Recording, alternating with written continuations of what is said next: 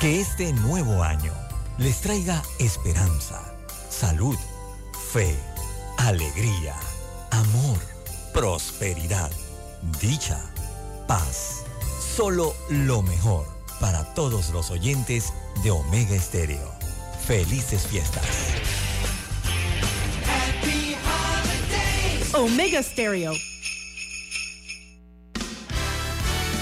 La mejor franja informativa matutina Inicia a partir de este momento con un análisis completo del acontecer nacional e internacional. Noticiero Omega Estéreo. Omega Stereo Noticias.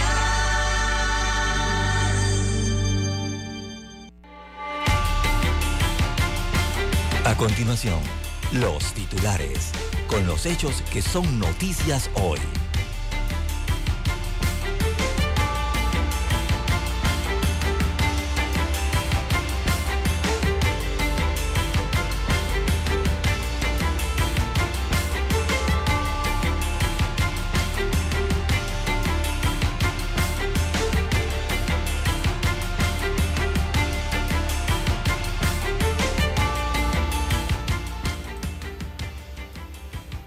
Aumentará tarifa eléctrica para clientes de ENSA y disminuirá para los de EDEMET y EDECHI.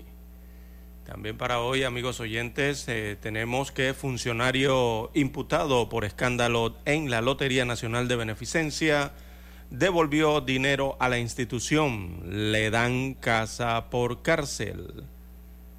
También, amigos oyentes, para hoy tenemos que Fábrega anuncia acciones por deficiencias en el alumbrado navideño. Ya ni el túnel iluminado en la cinta costera se observa. También para hoy, amigos oyentes, tenemos que en septiembre será juicio de profesora por el homicidio de su pareja. También matan a alias King Kong en calle 25 El Chorrillo. Igual también ocurre con un alias Fat, ¿verdad? De 28 años, que también recibió ocho impactos de bala en la barriada Santa Isabel en el corregimiento de Pacora, en el distrito capital. También tenemos eh, para hoy, amigos oyentes, política económica, deuda social de subsidios e incentivos. También en más informaciones eh, para la mañana de hoy, el diputado Edison Brose lidera la maratón de firmas por la alcaldía de Panamá. Esto por la postulación eh, de la libre por la libre. También para hoy, Corte respalda la opacidad de la descentralización. También CONEP invita a revivir la discusión del programa o riesgo de invalidez, vejez y muerte ante la parálisis estatal. 73% de los exportadores eh, en América Latina aumentará sus inversiones, destaca un informe. También la Caja del Seguro Social habilita nueva sala del complejo de en el complejo hospitalario de la Caja del Seguro Social. Ahí se habilita nueva sala de hemodiálisis para la atención de pacientes con esta enfermedad. También tenemos eh, para hoy, amigos oyentes, Pelé conmociona el mundo con su partida y el fútbol declara al Rey Eterno, que ayer nos dejó, bueno, tres copas del mundo, más de 1.400 goles anotados. En el 2020 fue elegido parte del onceno histórico del Balón de Oro. También para hoy, amigos oyentes, a nivel internacional, Corte Suprema del Perú rechaza apelación de Pedro Castillo y ratifica los 18 meses de prisión preventiva. Netanyahu vuelve al poder en Israel, liderando el gobierno más derechista de su historia. También en las internacionales eh, para hoy tenemos que Jair Bolsonaro despide a Pelé y pide que Dios lo reciba en sus brazos. Bien, amigos oyentes, estas y otras informaciones durante las dos horas del noticiero Omega Estéreo. Estos fueron nuestros titulares de hoy. En breve regresamos.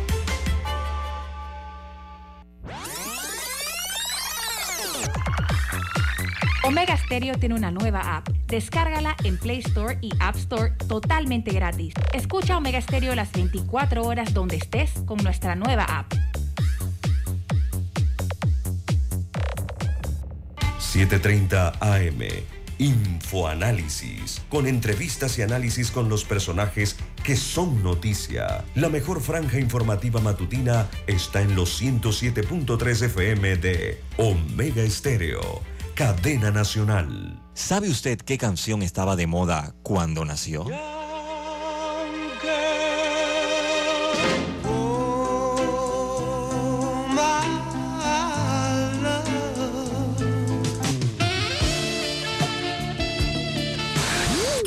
Cuando el hombre llegó a la luna, ¿cuál era el tema que estaba sonando en la radio?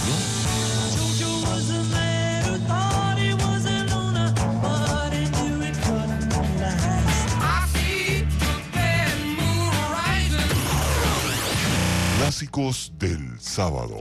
Todos los sábados por Omega Estéreo, la radio sin fronteras.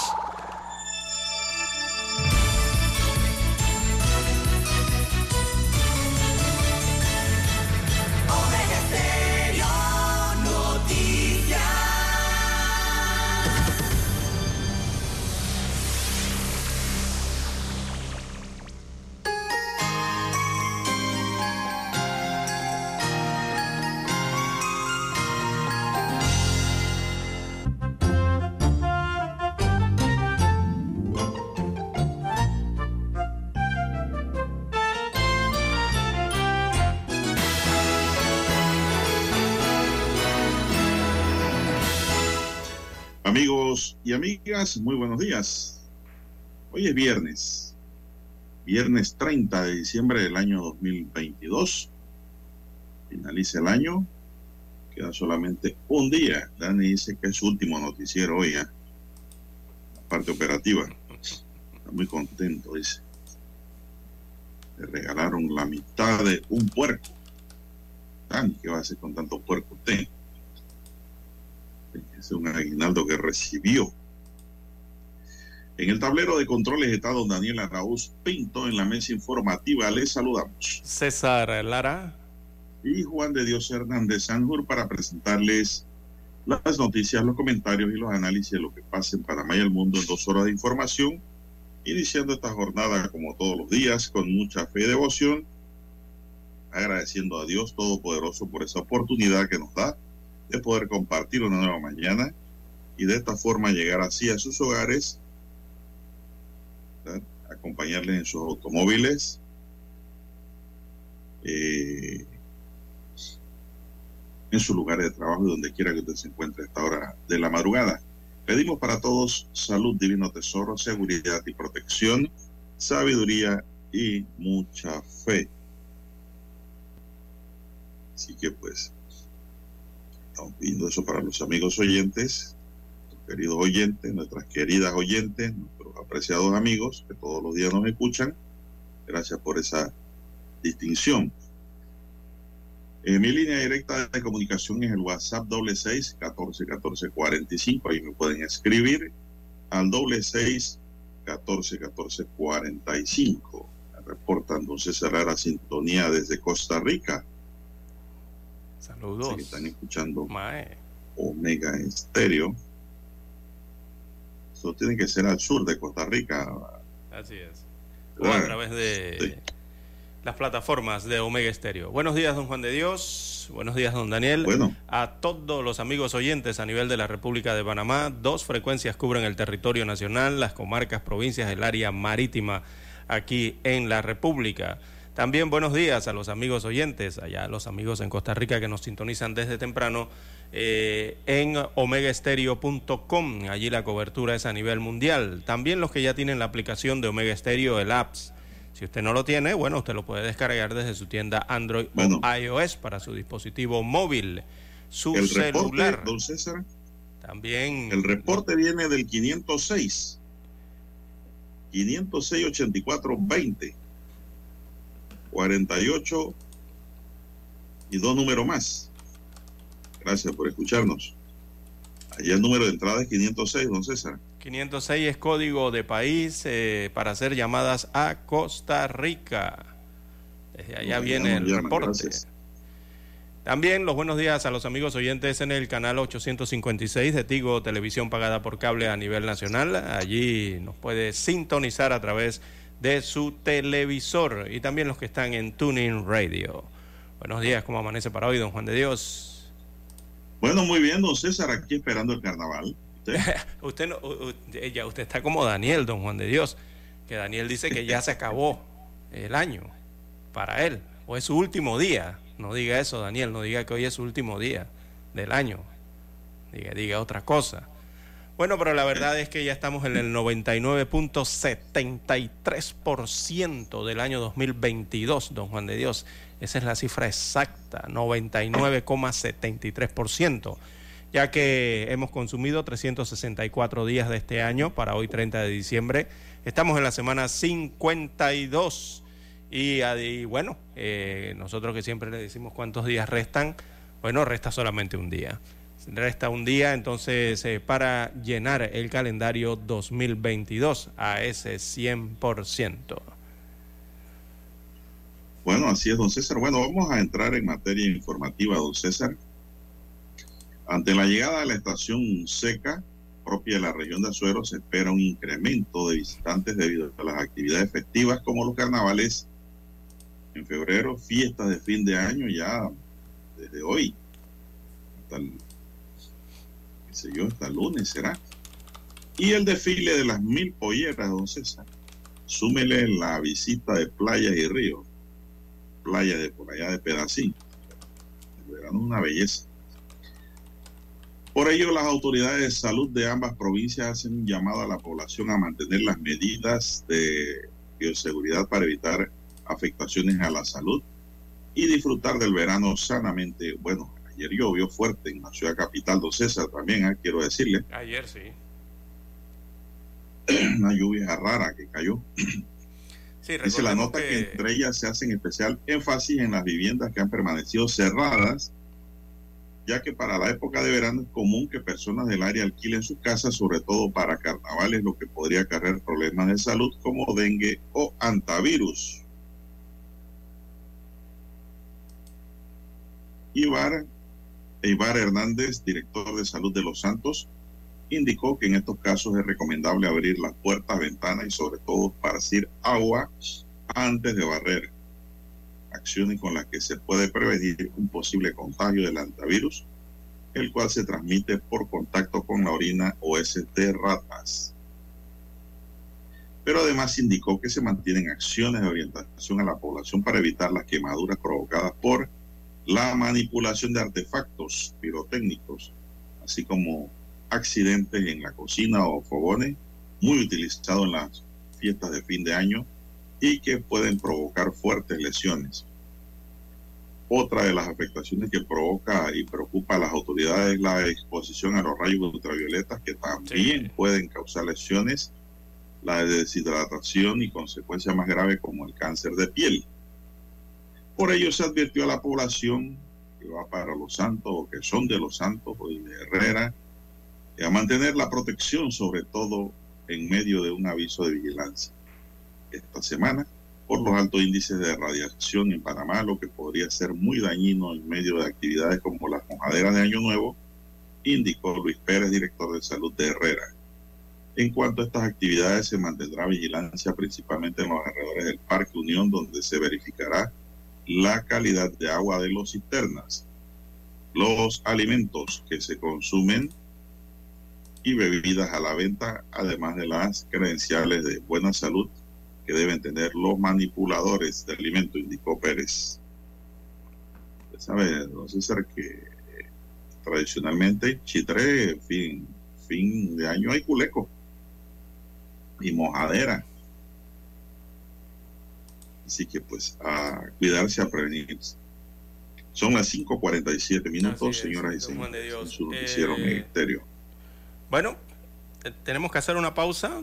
Comentamos sobre la temporada seca después del anuncio.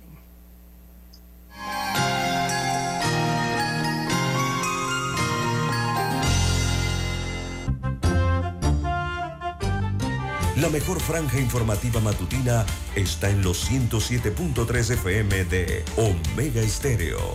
5.30 AM.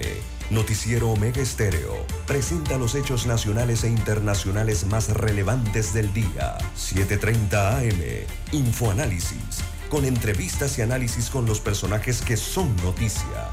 De 8 y 30 a 9 y 30 de la mañana. Sin rodeos. Con Álvaro Alvarado.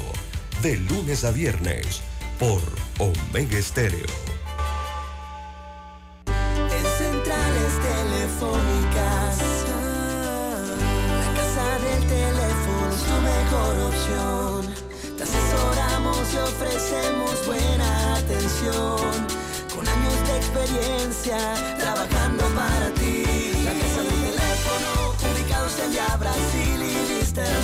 La casa del teléfono, líder en telecomunicaciones. La casa del teléfono, distribuidores de Panasonic.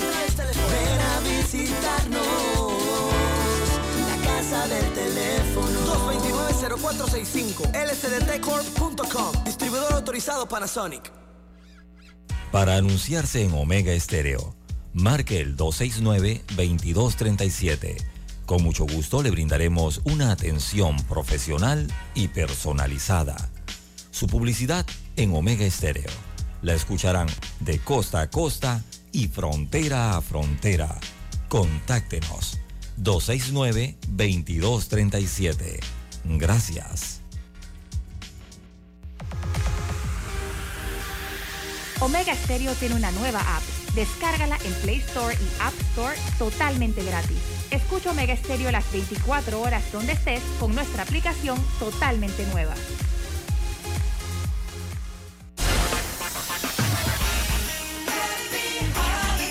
Omega Estéreo.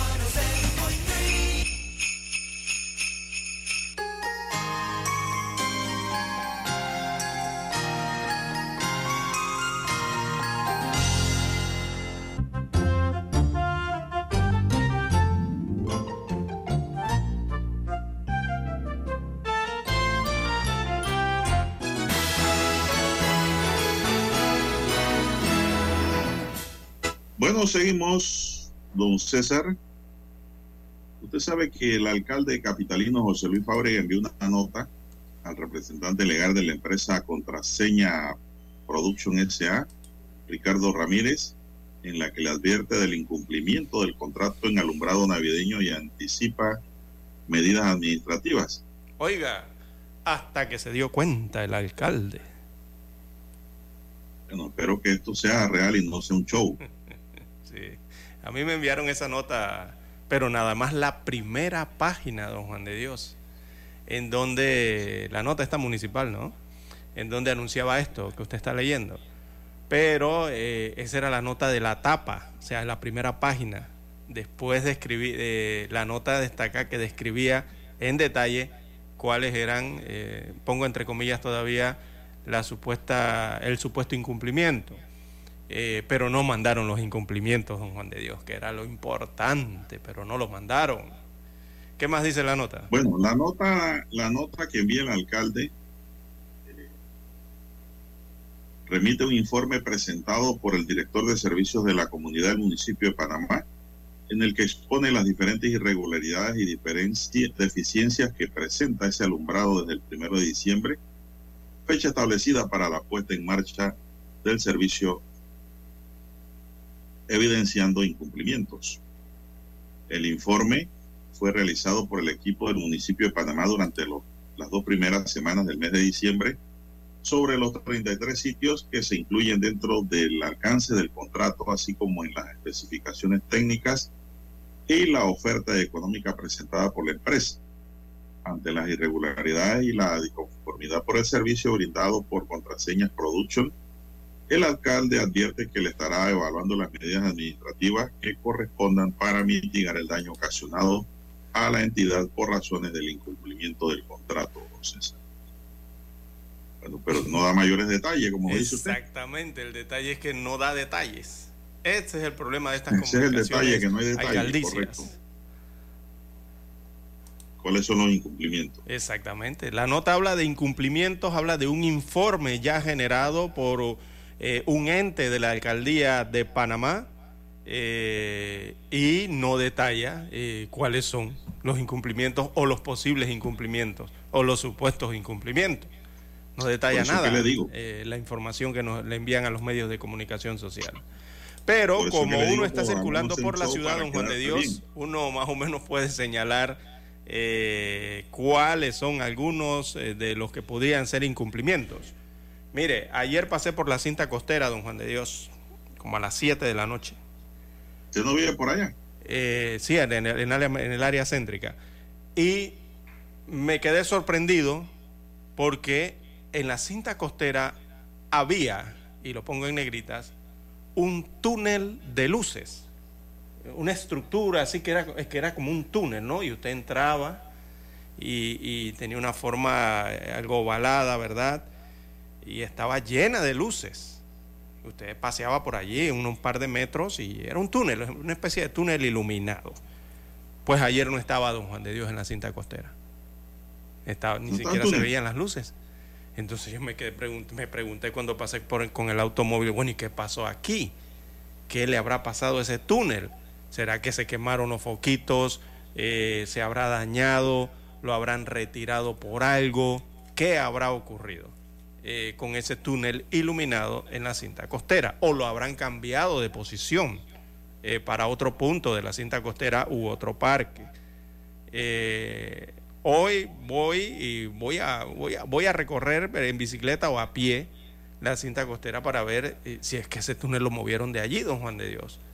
Porque cuando uno observa estas cosas, este contrato queda más entredicho. No, arrancando, don César, es de que son luces muy, muy marchitas ya. Parece que eso eran puros bombillos viejos. y eso ha creado pues una iluminación sin brillo. También de que eh, habían cables, hay cables sueltos por ahí, hay que tener cuidado. Y yo hago una pregunta, don César. ¿Esta es la misma empresa que iluminó en años anteriores el área? Mm, no sabría responderle. es una eh, pregunta que tienen que hacer los periodistas. No, no sabría, no, no tengo el los Reporteros. Si esta empresa fue la que iluminó en años anteriores, cuando estaba Blandón, por ejemplo. Porque Blandón sí iluminó eso bien, entonces Tenía intensidad para ese tiempo. Sí, no. Lo único que eh, no habían tantos parques iluminados, ¿no? Entonces el nuevo alcalde cambió la modalidad y dijo, vamos a incluir más parques. Vamos a iluminar parques también, que decirlo. Es cierto, se han iluminado parques, pero ha bajado la calidad de iluminación en la cinta costera. Eh, bueno, la verdad es que, don César, hemos visto iluminaciones que nos llegan de otros países y que va. Panamá va de último y, por casi. Por ejemplo, en El Salvador la iluminación la pagó, la pagó la empresa privada. Empresa privada que está con, apoyando a Bukele y muy contenta con el control que ha hecho Bukele con los maleantes de las calles, que ya no, como ya no tienen que estar pagando la peseta de coima a los maleantes, la gota esa, ellos ayudaron al gobierno a prestar una buena iluminación en San Salvador. Entonces, esto acá, aquí cerquita, Medellín. Acá son fondos públicos Barranquilla. y no hay un buen resultado. Así es. No, es que aquí cerquita... ¿Cuáles son las medidas administrativas que aplicará la alcaldía? Ni, ni, lo dice la nota. No, no lo dice. Hace un anuncio que no dice nada al final de la historia, ¿no? Exactamente, el detalle que no tiene detalle. Por eso digo, no será una carta tipo show. Porque acuérdense que esto fue una contratación directa y cuando usted hace contratación directa, usted contrata con los amigos. Entonces, usted utiliza su mano, su dedo para señalar a quién va el contrato. Claro, usted le da el contrato a un amigo. Sí, alguien Cuando la contratación es directa, ahí no hay mejor precio y no hay mejor oferta, no hay nada. Ya, yo conozco a esta gente, vamos a hacerla a esta gente para que hagan el trabajo. Y entonces no me hacen el trabajo bien. Entonces, ¿cómo yo puedo sancionar a un amigo, don César? Ese es el otro problema. Por eso dice que no hay, no hay peor astilla que la del mismo palo. Bien, son las seis, son las 5.58 minutos en su noticiero Megesterio, el primero con las últimas. ¿Qué más tenemos? Esperemos pues más detalles de esa carta y qué sanciones aplicarán. Sí, sanciones eh, administrativas.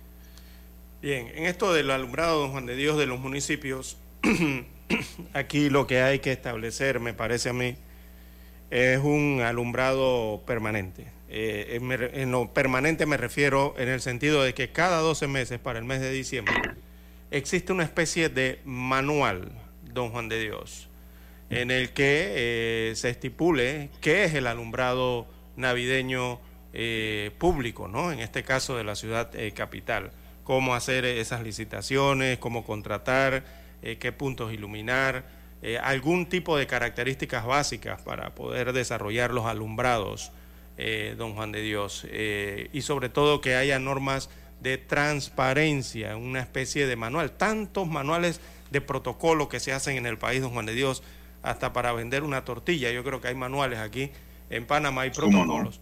Eh, para este tipo de iluminados también yo creo que los municipios, sobre todo el capitalino, debería tener una especie eh, de eso, de norma, de manual, de libro, de guía eh, para realizarlo, don Juan de Dios. Y evitar así que estemos cada 12 meses con esta misma situación, de que no hay licitación, dejan pasar el tiempo, esperan a que ya llegue el deadline, o sea, llegue el último minuto, entonces para estar haciendo licitaciones directas, licitaciones de a dedo, ¿no? Y evitar todo este tipo de situaciones que se presentan. Eso es lo que deben dejar los alcaldes, delegados, por lo menos este, que, a ver si, si se inspira en hacer algo así y dejarlo delegado para la administración municipal de continuidad, don Juan de Dios, para evitar cada diciembre estar en esta misma situación. Hacer un manual de alumbrado navideño público, así como los tienen en Europa, así como lo tienen en Sudamérica y en algunos estados de Estados Unidos de América. Bien, las seis en punto de la mañana en todo el territorio nacional. Escuchemos las notas del himno nacional.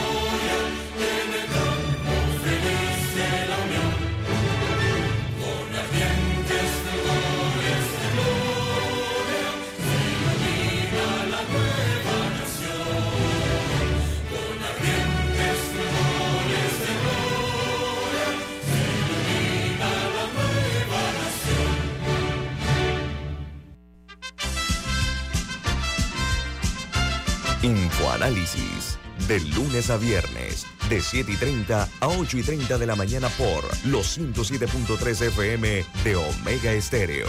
Con Guillermo Antonio Adames, Rubén Darío Murgas, Camila Adames Arias y Milton Enríquez. Infoanálisis, el programa para gente inteligente como usted.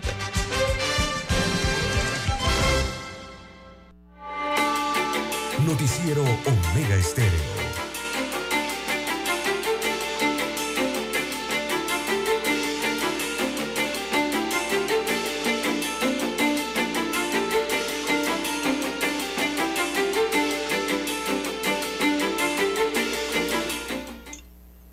Continuamos. ¿Qué hora tenemos ya, don César? Avanza la mañana. Seis, cuatro, seis, cuatro minutos de la mañana en todo el territorio nacional. Bueno, todavía está un poco oscuro, don César, ¿eh? la ciudad. Es lo que puedo mirar por. Se asoma la intensidad luminosa. Así es. Bueno, los propietarios de comercios, hoteles y restaurantes en el casco antiguo solicitaron reunirse con los estamentos de seguridad y la AT, Autoridad de Turismo, ATP, para que se refuerce la vigilancia en esta zona ante la llegada de miles de turistas por la temporada de cruceros y de verano. Hay preocupación entre el gremio ante el aumento de hechos de violencia que se han registrado en el corregimiento de San Felipe, área turística y comercial. La Asociación de Restaurantes, Bares, Hoteles del Casco Antiguo en un comunicado de prensa expresaron que como asociación buscamos promover e impulsar la zona como la principal área turística de la ciudad, la cual requiere un trabajo en conjunto entre el sector privado y las autoridades para que se garantice un, sistema de vigilancia eficiente, ya que somos la primera cara al turista dentro de la ciudad de Panamá, por lo cual también solicitamos la intervención de la ATP, la Autoridad de Turismo eh, por su parte, el subcomisionado de la Policía Nacional, Elmer Caballero, aseguró que cualquier comerciante que quiera dialogar con nosotros siempre vamos a estar en disposición. Añadió que el miércoles unos 1.785 turistas solamente de cruceros estaban en la ciudad de Panamá y se le garantizó su seguridad. Caballero manifestó que unidades de la Policía Nacional con el SPI mantienen constante vigilancia en esta zona, don César. Sí, eso es lo que me extrañaba de esa nota, iba a preguntarlo ya. Eh, el casco antiguo de la ciudad de Panamá, don Juan de Dios, es uno de los lugares más vigilados y con mayor seguridad dentro de la ciudad capital. Por eso me extrañaba ese título, ¿no? De que los eh, comerciantes eh, del casco antiguo estaban solicitando más vigilancia. y lo digo porque el Servicio de Protección Institucional no es la Policía Nacional, recordemos, es otro ente aparte, el SPI, eh, eh, don Juan de Dios. Yo podría decir que cada cuadra del casco antiguo, usted cuando va al casco antiguo, usted atraviesa cada cuadra, don Juan de Dios, y usted se encuentra un SPI custodiando, vigilando eh, prácticamente todo el casco antiguo. Ahora la pregunta es, ah, ¿estará la misma cantidad de unidades del SPI eh, vigilando estas calles o quizás la habrán reducido, no lo sé, hay que preguntarlo a este ente de seguridad, eh, básicamente en la presidencia de la República, eh, o si será que se requiere mayor cantidad ¿no? de vigilantes y haya que sumar más unidades, por ejemplo, de la Policía Nacional. Pero el casco antiguo, don Juan de Dios, es uno de los lugares más vigilados de la ciudad capital. Eso téngalo por seguro. Me extraña eh, eh, esto que están solicitando los comerciantes. O, estará ocurriendo algún otro tipo de situación que tenga que ver eh, con la seguridad en el área. últimamente lo que he, visto en algunos medios de comunicación, don Juan de Dios, son altercados que se están presentando dentro de comercios. O sea, disputas, algo, riñas personales es lo que he observado que está ocurriendo dentro de, algunos comercios en el casco antiguo. No, no sé si usted tendrá, o por lo menos yo no he visto, o no, o no, he, tenido acceso a reportes de que se estén dando en las calles del casco antiguo eh, mayor cantidad, supongamos, eh, no sé, de, robos, daños a vehículos, robos a vehículos, eh, robos a turistas, algún incidente que tenga que ver con el tema del turismo y, los turistas, ¿no? No manejo informes de ellos, pero hasta el momento los medios no lo han reportado así de esa forma, sino de los otros, los incidentes que se presentan precisamente en los comercios. Bueno, eh, más vigilancia, dice. Bueno, donde falta vigilancia, don César, es en la cinta costera. La cinta costera también la vigila el sistema de protección institucional. Por eso es que hago la pregunta y la reitero. ¿Será que habrán bajado la cantidad de unidades que custodian estos puntos de la ciudad? Eso habría que preguntárselo al SPI, algún reportero, ¿no? Pero es que, eh, don César, en estos días de Navidad abrieron cualquier cantidad de vehículos, de gente que se estaciona por ahí. Ah, bueno, ese es otro tipo de... Cerraron las cerraduras y se les metieron en los carros y nadie vio nada. Así es. O sea, hace falta rondas, movimiento. Apenas ven a alguien extraño, pedir la identificación de una vez. Podría ser. Esas son las cosas que hay que hacer. Movimiento en bicicleta, don César. La policía comunitaria, la ronda de a pie y en bicicleta. Claro, a pie, en bicicleta y en motocicleta. Bueno, eh, don César, son las seis, nueve minutos. Buenos días, Panamá un millón de clientes serán beneficiados con la disminución en su tarifa de electricidad correspondiente al primer semestre de 2023, anunció la Autoridad Nacional de los Servicios Públicos, considerando las tarifas correspondientes al semestre anterior en comparación con la, nueva tarifa que entrará en vigor a partir del primero de enero. Los precios promedio de las empresas de distribución de energía eléctrica tendrán algunos reajustes, don César, según lo que nos llega. Eh, tendrán las siguientes variaciones. Edemet dice menos 3.19%. ENSA es la que va a aumentar, don César, mire usted, más 1.45. Y Edechi menos 2.6. En Panamá hay un millón de 184.811 clientes que las empresas de distribución de este total 537.880 corresponden a EDEMET, 168.232 a EDECHI y 478.699 a ENSA. Lo que vemos en este cuadro, don César, es que eh, hay una rebaja en 3.19% en EDEMET y EDECHI, pero ENSA va a aumentar 1.45. Eh, bueno, la, la, disminución es de 3.19 en Edemet. Eh, es de 2 Edemet. Es de 2.6% para Edechi. Ya esto es para el occidente del país, ¿no? Allá en Chiriquí. Edemet, recuerde que va desde las 12 de octubre hasta Veraguas, ¿no? Por allá llegan los clientes de Edemet, toda provincia centrales, Panamá Oeste, todo eso es Edemet. Eh, Edechi ya es para la provincia de Chiriquí, Bocas del Toro. Eh, y lo que se va a reflejar, esto es a principios del 2023. 1.45, como usted bien señala, será el aumento eh, de ENSA. ENSA es a partir de la vía, allí donde está la calle 12 de octubre, hacia Darién, ¿verdad? Toda esta área este de la provincia de Panamá, la provincia de Darién y comarcas. Eh, la comarca que está hacia arriba, ¿no? Laguna Yala, si llega por allá la electricidad. Eh, así que esas serán, eh, lo, se verán reflejados entonces esos aumentos en las tarifas para su recibo eléctrico el próximo año, a partir del primero de enero hasta el 30 de junio. Recordemos que las tarifas en Panamá se revisan cada semestre, cada seis meses.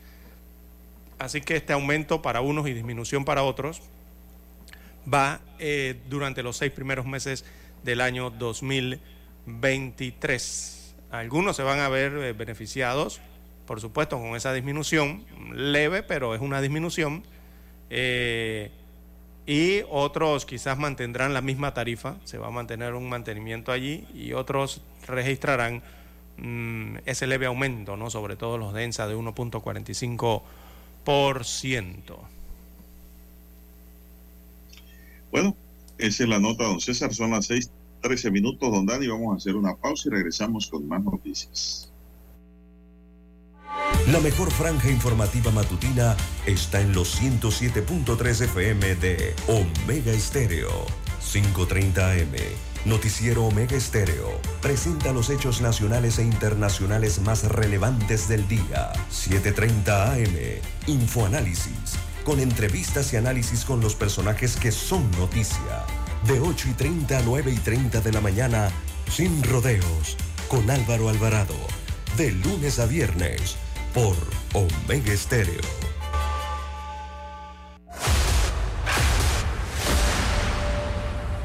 Desde los estudios de Omega Estéreo, establecemos contacto vía satélite con la voz de América. Desde Washington, presentamos el reportaje internacional.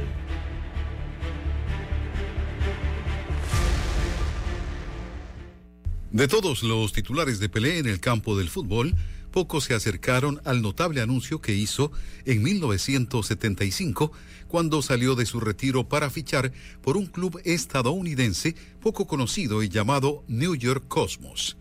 El fútbol en Estados Unidos todavía era en gran parte desconocido, con la naciente liga semiprofesional aún poblada por equipos excéntricos que incluían conserjes latinoamericanos, estudiantes universitarios estadounidenses y trabajadores de la construcción europeos. La llegada de Pelé a Nueva York cambió eso, trayendo fanáticos, visibilidad y glamour para un periodo de corta duración en el que el fútbol y no la versión estadounidense se convirtió en el boleto más popular de la ciudad, así lo destaca Reuters. Pele ha elevado el juego de fútbol a alturas nunca antes alcanzadas en Estados Unidos y solo Pelé con su estatus, talento incomparable y amada compasión podría haber logrado tal misión. Así lo dijo el expresidente Jimmy Carter. Estados Unidos está profundamente agradecido. Pelé se unió al club brasileño Santos en 1956 y pasó toda su carrera allí hasta que se retiró en 1974. Pero sus negocios estaban en problemas y la idea del gran día de pago que traería un regreso al juego era muy atractiva. Las conversaciones que comenzaron en 1971 se tornaron serias en 1975, pero Pelé vaciló, temeroso de que sus compatriotas pensaran que era un mercenario. Finalmente, se convenció de firmar un acuerdo multimillonario en junio de 1975 con la ayuda del entonces secretario de Estado, Henry Kissinger, quien escribió una carta al gobierno brasileño destacando la importancia de su presencia para las relaciones bilaterales. La medida fue un éxito instantáneo, con cientos de periodistas y fotógrafos luchando literalmente para ver a Pelé en su ceremonia de firma en el famoso Club 21 en Manhattan. Desde La Voz de América en Washington les informó Tony Cano. Escucharon vía satélite desde Washington el reportaje internacional. Desde el dominante Cerro Azul, Omega Estéreo cubre las provincias de Panamá, Colón, Darién, Panamá Oeste y las playas en los 107.3. Continúa desde el majestuoso Cerro Canajagua en los 107.5, cubriendo todas las provincias centrales hasta el imponente volcán Barú en los 107.3 para las provincias de Chiriquí, Bocas del Toro y Veraguas. Omega Estéreo para todo Panamá.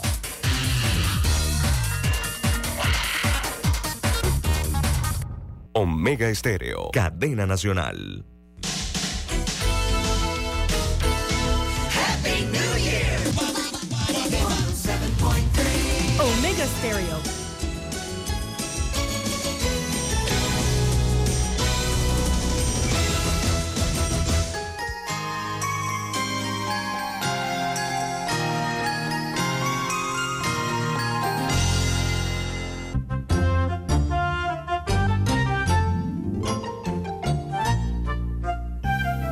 Bien, son las 6 y 18 minutos. Bueno, empieza a amanecer en la ciudad capital, don César.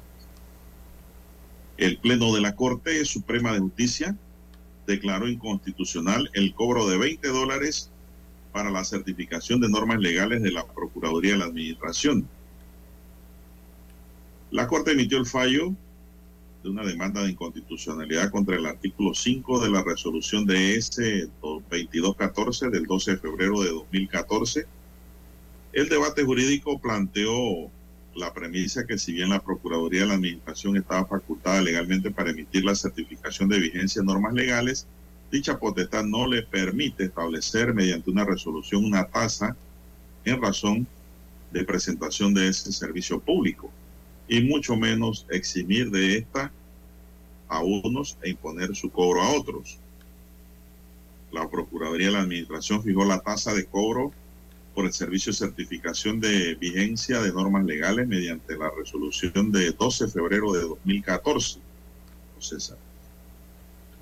El Pleno de la Corte Suprema de Justicia consideró que tanto en las normas constitucionales como en la jurisprudencia, la creación de un tributo solo puede darse mediante ley formal aprobada por la Asamblea Nacional.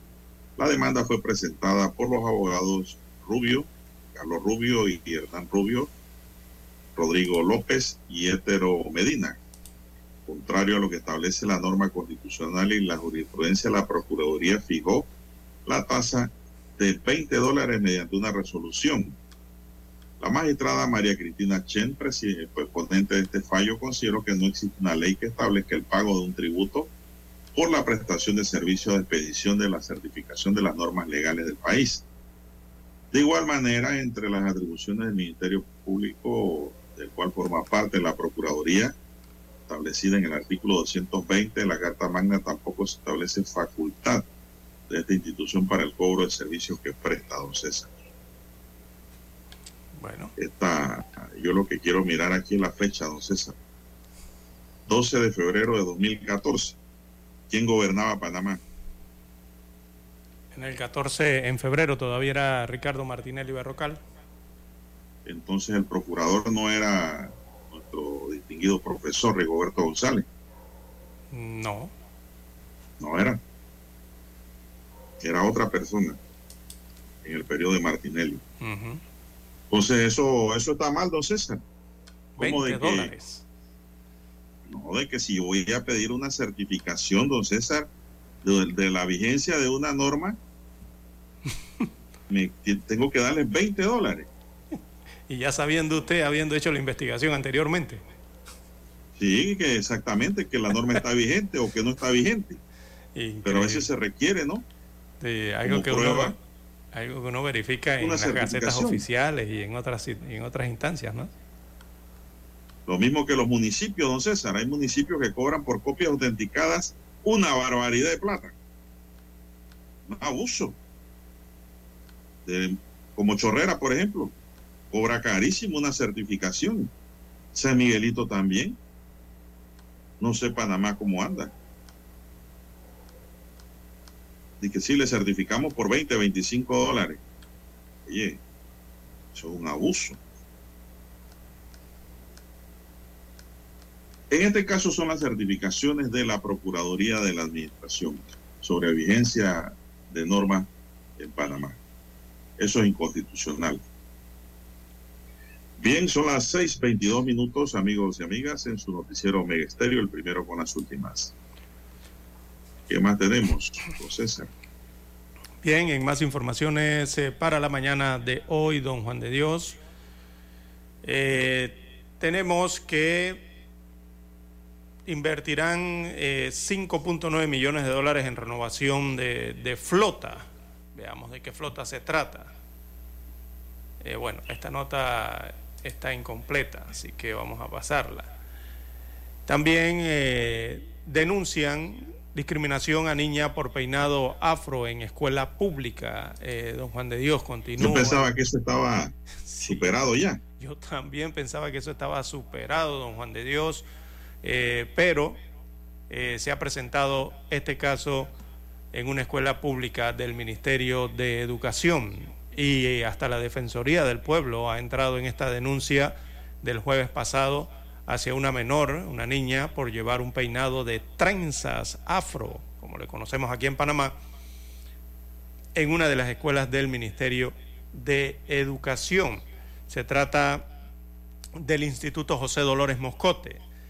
Así que hay una investigación que concluyó que hubo vulneración del derecho a la no discriminación y el derecho a la educación de la niñez y la adolescencia de una alumna, según concluyó la Defensoría del Pueblo.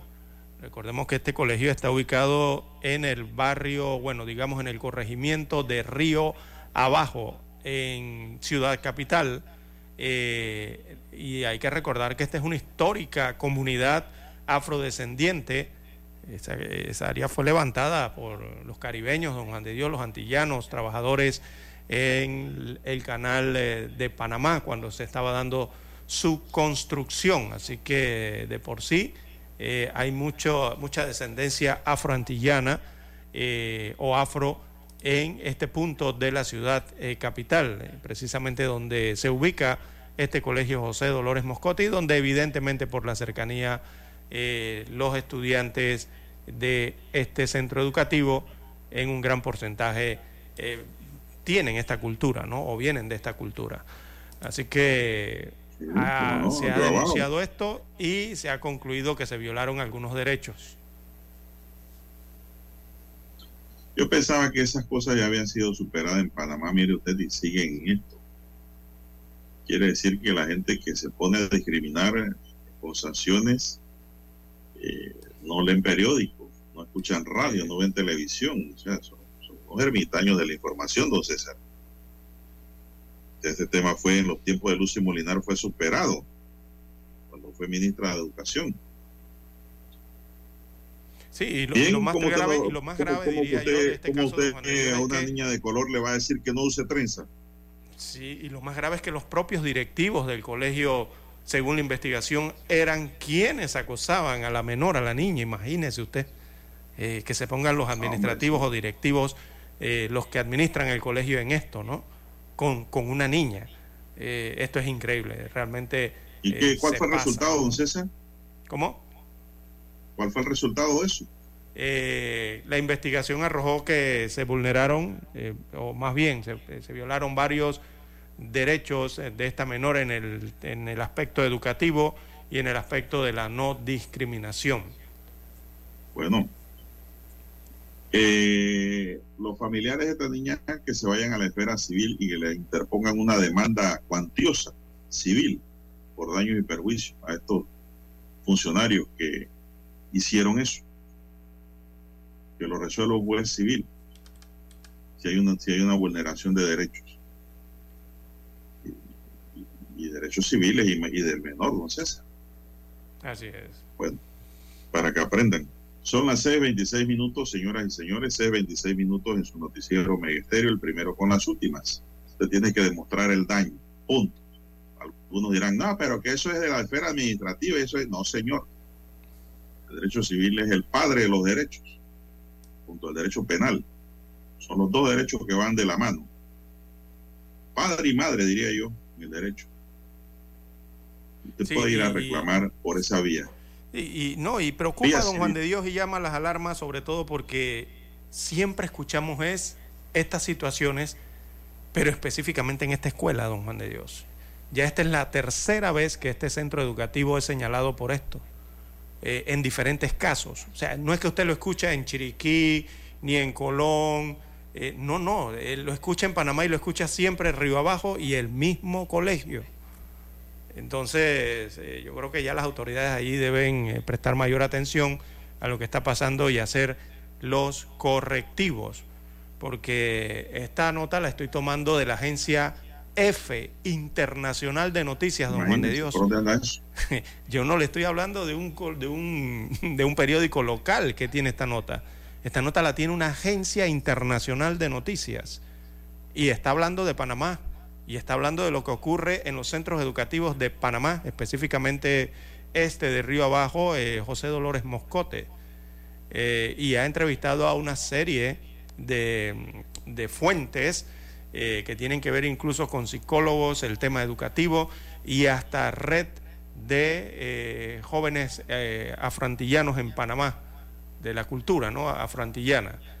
Así que Parece que tiene varias denuncias este colegio, así que hay que eh, tomar en cuenta esto, Ministerio de Educación. Bien, son las 6:28 minutos, Dani, 6:28 minutos. Prepárate, vamos a la pausa para escuchar el periódico.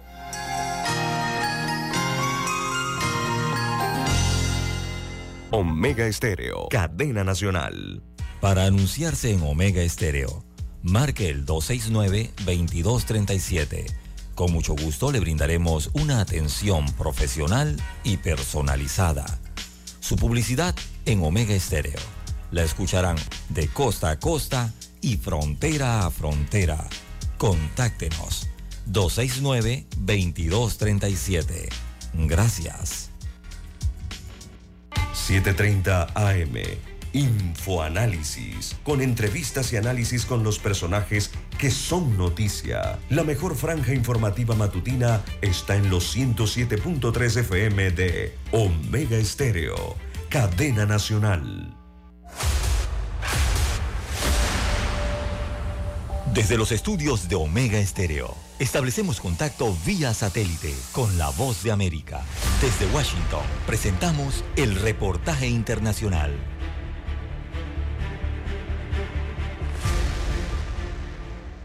La situación del gobernador del departamento de Santa Cruz, Fernando Camacho, desató en las últimas horas varias reacciones en Bolivia. Legisladores de oposición calificaron el hecho como secuestro, denunciando violencia y persecución política, mientras el ministro de Gobierno, Eduardo del Castillo, escribió en su cuenta de Twitter que se respetaron los derechos constitucionales y humanos de la autoridad. Por su parte, el expresidente y líder de la opositora Comunidad Ciudadana, Carlos Mesa, dijo. La forma en que actúa el gobierno de Luis Arce es una forma vergonzosa que rompe toda línea de coherencia sobre lo que puede o debe hacerse con alguien. Lo que está viviendo Bolivia es el comienzo de la evidencia de algo que ya sabíamos. Es el disfraz democrático que empieza a desaparecer en un momento dramático como el que está viviendo el país. El gobernador Camacho es acusado por los delitos de terrorismo, sedición y conspiración en el caso del supuesto golpe de Estado de 2019 que derivó en la renuncia del entonces presidente Evo Morales, quien desde su cuenta de Twitter aprovechó para referirse al hecho. Confiamos en que esta decisión se sostendrá con la firmeza que demanda el clamor de justicia del pueblo, escribió. Mientras tanto, desde Santa Cruz al oriente de Bolivia, el comité cívico liderado por el presidente Rómulo Calvo emitió un pronunciamiento de apoyo a Camacho y advirtió con medidas de presión. No vamos a claudicar,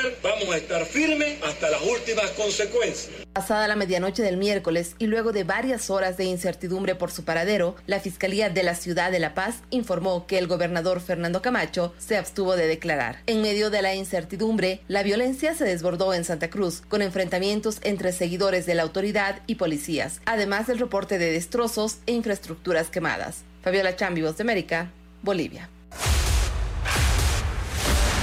Escucharon vía satélite desde Washington el reportaje internacional.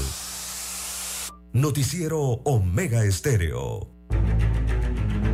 Las noticias impresas en tinta sobre papel. Con ustedes. Escuchando el periódico. Los titulares de las primeras planas de los diarios estándares de circulación en Panamá.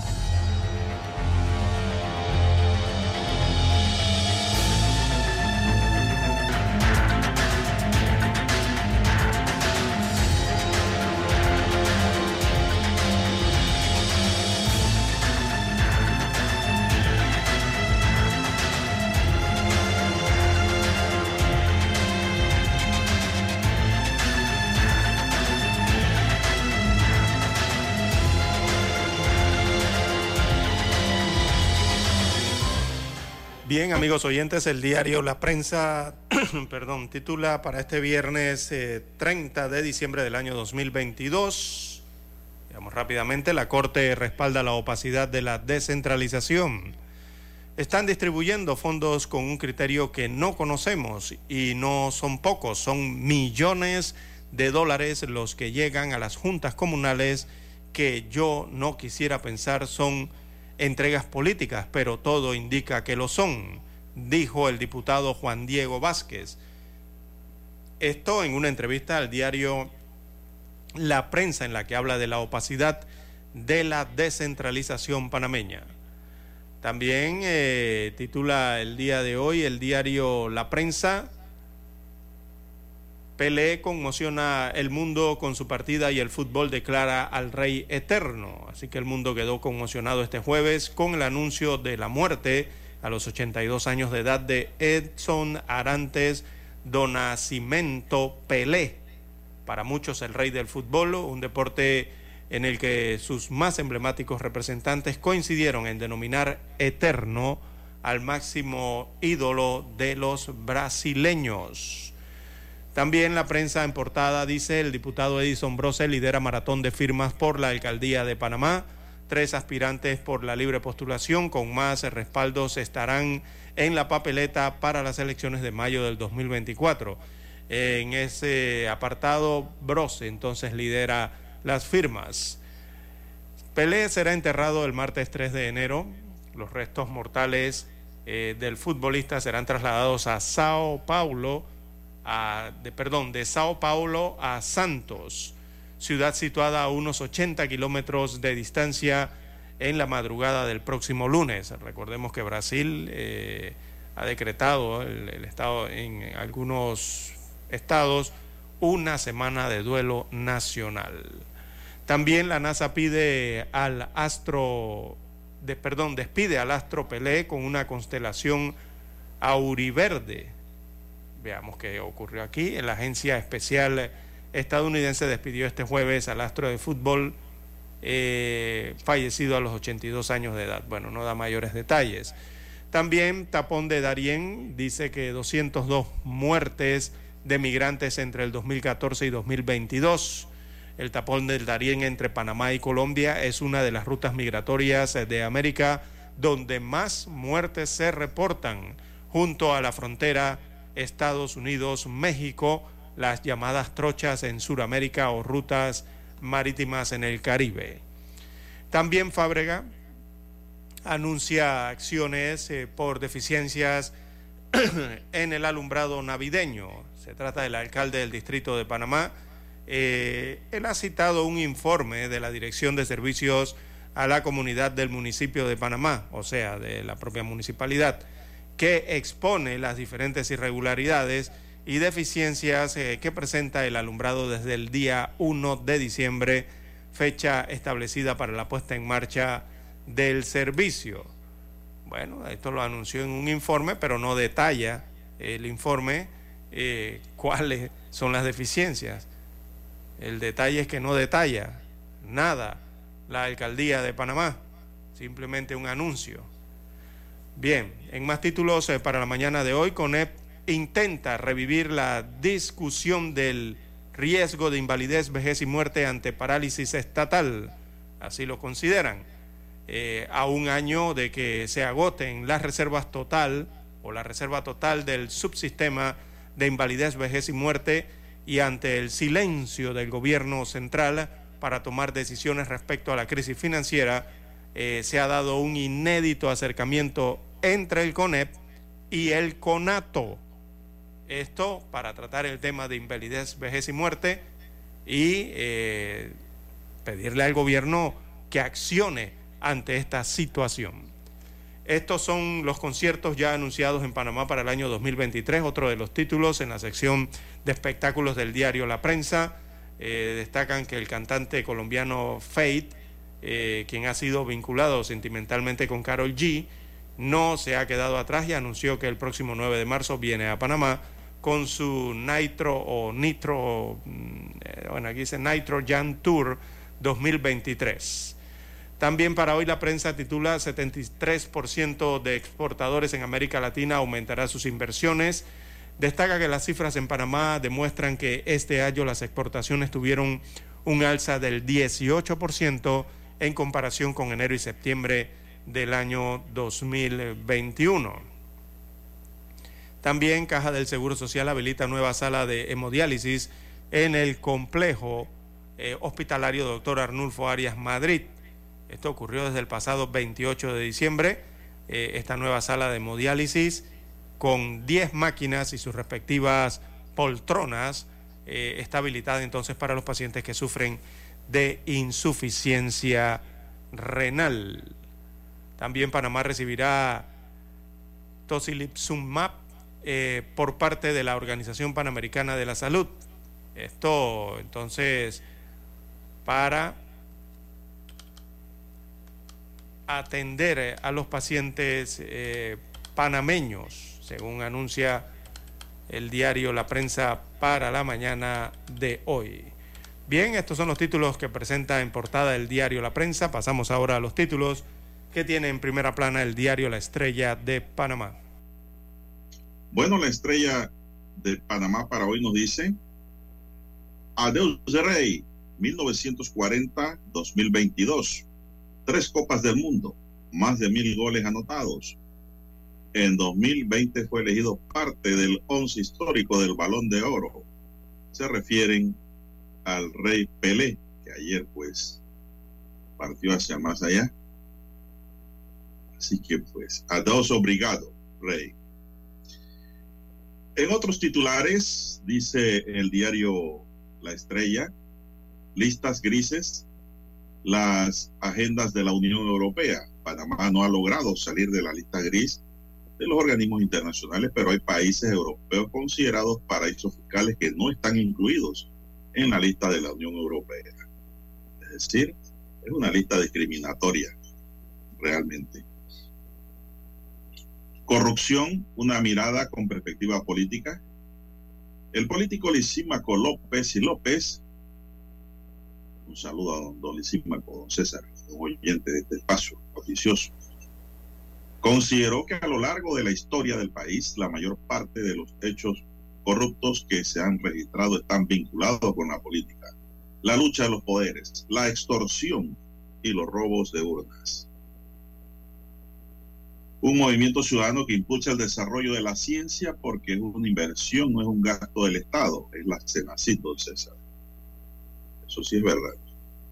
Adultos mayores a la espera de la ratificación de la convención que protege sus derechos humanos, dice la página Sociedad de la Estrella de Panamá.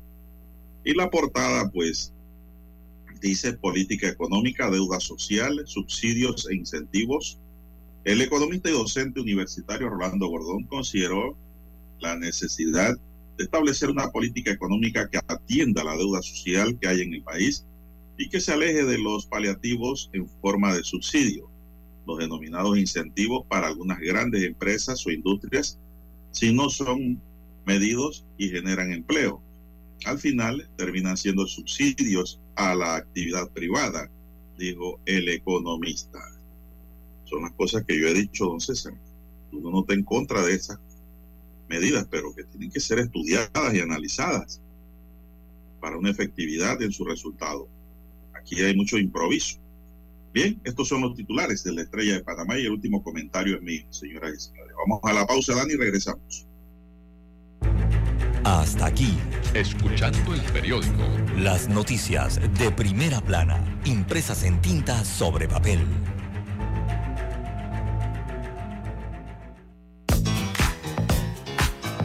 Desde el dominante Cerro Azul en los 107.3. 107.3. Continúa por el majestuoso Cerro Canajagua en los 107.5 para provincias centrales. Hasta el imponente Volcán Barú. Volcán Barú.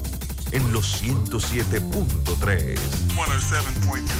Transmite Omega Estéreo, cadena nacional simultánea.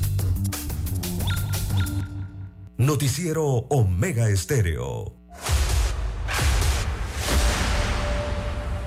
Desde los estudios de Omega Estéreo, establecemos contacto vía satélite con la voz de América. Desde Washington, presentamos el reportaje internacional.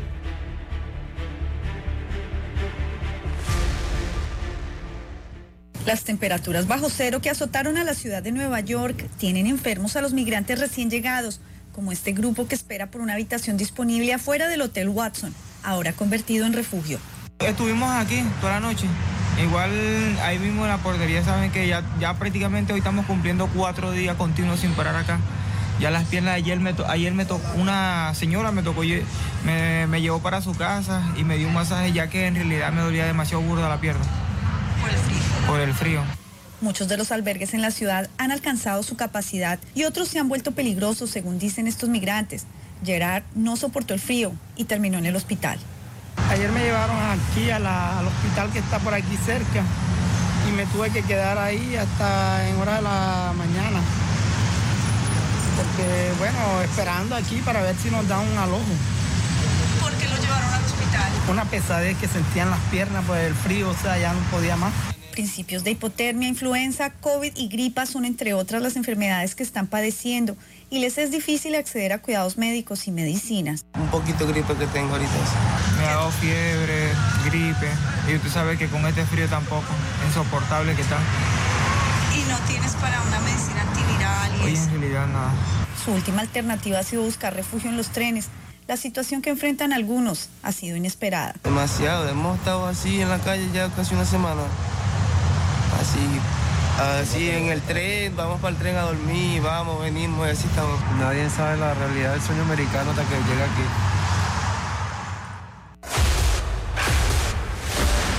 Escucharon vía satélite desde Washington el reportaje internacional.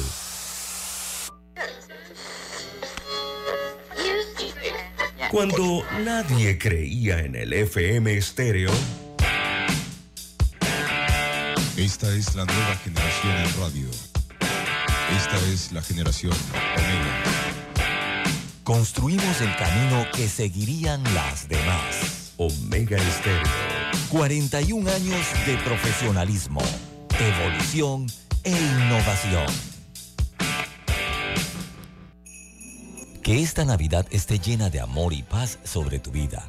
Que la magia de la Navidad sea tu mejor vestido, tu sonrisa el mejor regalo y tu felicidad mi mejor deseo. Que en esta Navidad y el Año Nuevo se desborde el amor y la salud en ti. Que los problemas, incertidumbres y la injusticia no sean tropiezos en tu vida. Pídele a Dios claridad y solución. Mensaje del licenciado Juan de Dios Hernández Sanjur, su abogado de confianza. A su entera disposición. 6614-1445. Es momento de adentrarnos al mar de la información. Este es el resultado de nuestra navegación por las noticias internacionales más importantes en este momento.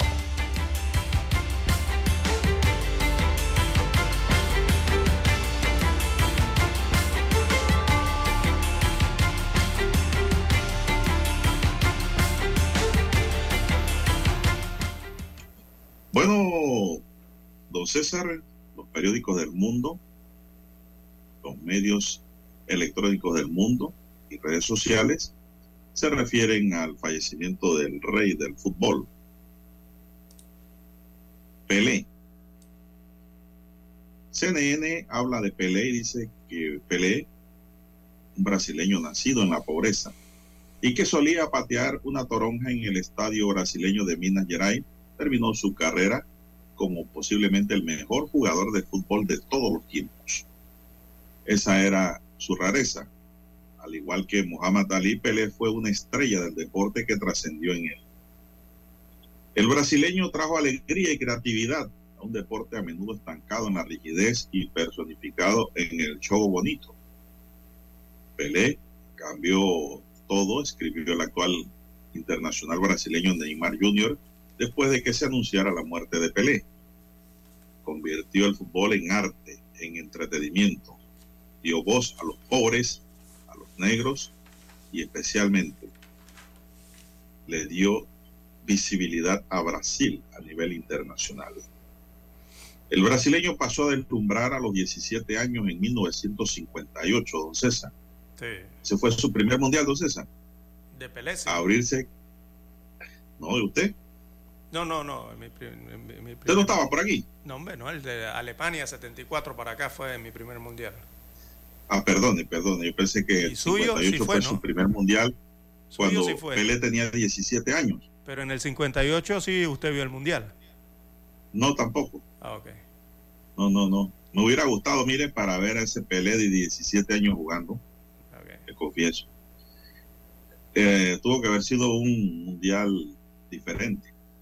Bien, Pelé se abrió camino hacia su primera victoria en la Copa del Mundo hasta reclamar el balón de oro como jugador de la Copa del Mundo de 1970 e incluso ganó un tercer título mundial por, por Rey, logró casi todo lo posible en la famosa amarilla y azul de Brasil. Y hubo goles, muchos de ellos. Pelé anotó, ¿saben cuántos goles? 757 goles en 812 partidos oficiales del club y país. Sin embargo, existen desacuerdos sobre cuántos goles marcó en su carrera. Según Reuters, la Asociación de Fútbol de Brasil y Santos dicen que Pelé anotó 1.283 goles en 1.367 partidos, aunque la FIFA sitúa la cifra en 1.281 goles en 1.366 partidos.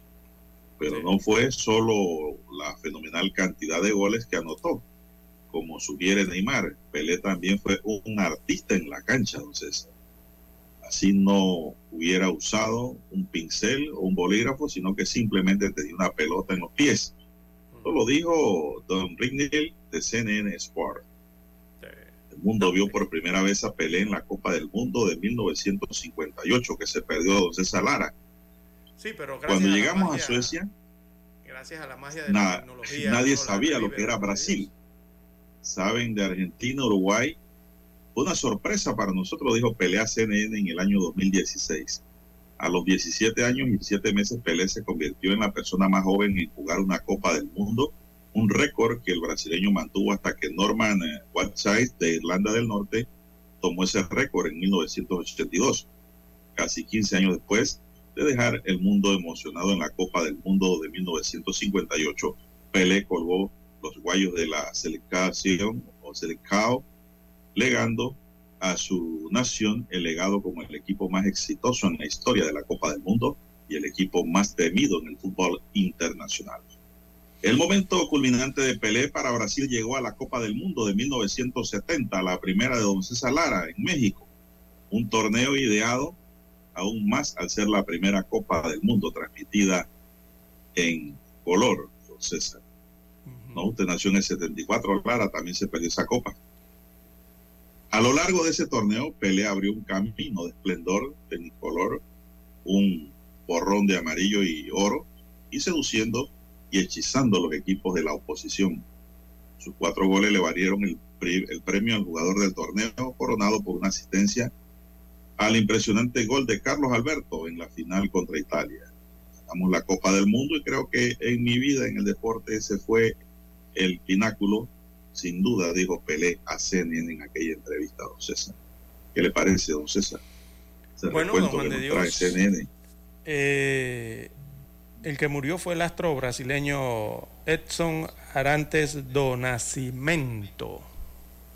Pero Pelé es eterno, eh, don Juan de Dios. Eh, yo creo que eso es un consenso general en el mundo. Eh, muy bien eso que colocó la Federación Brasileña de Fútbol en sus redes sociales, en sus comunicados, la palabra eterno con la fotografía de Pelé. Porque es lo que es, don Juan de Dios. un jugador al que hay que darle las gracias eh, por lo que hizo en su época de gloria, esos años que ya usted señaló. Eh, Pelé realmente cambió el fútbol desde aquellos tiempos de la década de los 50, los 60, lo que hizo en el 70, don Juan de Dios en México. Eh, es un jugadorazo, es, el jugadorazo del siglo XX, si hay que marcarlo por siglo. Del siglo XX Pelé, evidentemente. un completo ícono que, marca la historia del fútbol el más grande brasileño de todos, eh, refiriéndonos específicamente a esta nación, eh, toda su población. Eh, y esto para enmarcarlo y decir que no todo empezó lo que vemos hoy día, ¿no? En nuestra época, no todo empezó con Cristiano Ronaldo, no todo empezó con Leonel Messi. Antes de ellos había un señor jugadorazo que se llamaba el Rey Pelé o llamado Rey Pelé. Eh, yo he visto varios videos de Juan de Dios en YouTube, ahora la, tecnología lo permite, eh, y simplemente yo vi varios videos de, los partidos de Pelé eh, en YouTube y simplemente un jugador excepcional. Yo sí recomiendo a las personas de hoy, de nuestra época, del 2000 para acá, del 90 para acá, que entren a estas, a, estas redes de YouTube y, y busquen los videos de Pelé y observen cómo jugaba Pelé en aquellos tiempos de la década del 50, del 60 y del 70. Cuando usted termina de ver esos documentales, don Juan de Dios, y sobre todo los videos de la jugada del juego de Pelé, uno simplemente queda impactado. Asimismo, impactado, don Juan de Dios, al observar lo que hacía con el balón Pelé cuando era joven, ¿verdad? Su juego, al que uno trata de encontrarle algún tipo de, de deficiencia ese juego, algún punto débil a este jugador, y no se lo encuentra. Usted se pone a analizar sus videos y sus jugadas. Un jugador creativo, un jugador que fue valiente, un jugador inteligente en sus jugadas, ¿verdad? Cuando tomaba el balón eh, casi siempre hacía algo especial que regularmente terminaba eh, en un gol. Eh, esos acompañamientos, había otro jugador llamado Garrincha para ese tiempo también increíble esa, cómo se acompañaban, ¿verdad? Este, este Pelé de 17 años cuando ganó su primer título mundial, el primero de tres que tuvo. Es el jugador en la historia que tiene tres mundiales, como usted bien lo ha señalado, y, uno de, y el más joven en la historia en haber ganado un mundial con 17 años y días de nacido, don Juan de Dios. Eh, yo creo que hay que expresar un, mensaje de respeto y de aprecio a los hermanos brasileños eh, en este difícil momento que han vivido desde ayer, porque Pelé eh, e, es uno de esos ciudadanos que, que marcó a su población, ¿verdad? De todas las edades y, son de esos que, marcan a todo un país, esos especies de héroes, deportistas, de ciudadanos que quedan marcados en la historia del país. Y este ha quedado marcado no solamente en la historia de Brasil, en la historia del mundo a través del fútbol. Se fue uno de los más grandes, eh, precisamente de la historia de este deporte, eh, sin duda. Y eh, yo alabo mucho, don Juan de Dios, que uno ve publicaciones de, latinoamericanas, en Europa, observa uno algunas publicaciones de, que se hacen en Asia y en otros continentes respecto a lo que ocurrido ayer con la muerte de Pelé, y uno siempre notó eh, en estos videos y en estas publicaciones, fotografías, a un Pelé con una sonrisa siempre en su rostro. Yo no he llegado a ver una fotografía donde Pelé no muestre sonrisa, donde Pelé no mostraba, eh, donde siempre se mostraba alegre, siempre se mostraba con gestos amables. Se nota que era un hombre de calidad humana eh, y con eso yo creo, y su fútbol, la forma de jugar su fútbol, traspasó toda clase de fronteras. Por eso lo llaman el rey, eh, por eso lo llaman el eterno don Juan de Dios. Bueno, y Pelé, don César, a pesar de que para mí ha sido el mejor jugador del mundo en todos los tiempos, nunca masificó la fortuna que han masificado los Exacto, en otros tiempos, de otras épocas. Eso era lo, eso era lo injusto, ¿no? Del fútbol, del deporte, ¿no? Hoy día un jugador nuevo, ¿no? El de que es bueno empieza a ganar millones. Sí, usted se imagina un Pelé en la época actual. Un Pelé de 17 ah, años, me refiero. En esta no tiene precio. Oh. Pelé jugaba sin zapatos. Eh, las zapatillas no tenían la tecnología, ni los uniformes, ni nada de lo que se brinda hoy día en los clubes para desarrollar el fútbol. Eh, será el fútbol natural que se jugaba en aquellas décadas del 50, del 60, 70, don Juan de Dios. Es más, eh, yo muy personalmente creo que Pelé hizo que el fútbol fuera como otra cosa. O sea, fuese otra, otra situación. No, él llevó el fútbol al arte, y se lo digo porque antes el 10, ese número 10 bendito que le ponen a las camisetas atrás y que es tan disputado por los jugadores, sea en la selección o en sus clubes, antes el número 10 era cualquier número para cualquier jugador de un equipo, antes de Pelé. Cuando Pelé se puso ese número 10, después el 10 fue otra cosa, don Juan de Dios. Todos querían tener el 10 en su espalda. Y precisamente porque este señor Pelé hizo de ese 10 lo que es hoy día, ese número 10 eh, de esa camiseta, ¿no? Bueno, la estatua del Cristo Redentor, símbolo de Río de Janeiro, de Brasil, se tiñó este jueves de verde y amarillo, verde amarelo en señal de respeto a la muerte del único tricampeón mundial de fútbol, Pelé. La estatua que corona el cerro del Corcovado fue iluminada con los colores de la bandera brasileña y de la camiseta de la canariña de que Pelé vistió tantas veces en el cercano estadio del Maracaná. En todo Brasil se multiplicaron los homenajes y recuerdos a Edson Arantes do Nascimento Pelé, quien falleció a sus 82 años en Sao Paulo a consecuencia de un cáncer de colon. Entonces, el gobierno nacional de Brasil decretó tres días de luto oficial la muerte del exfutbolista suramericano.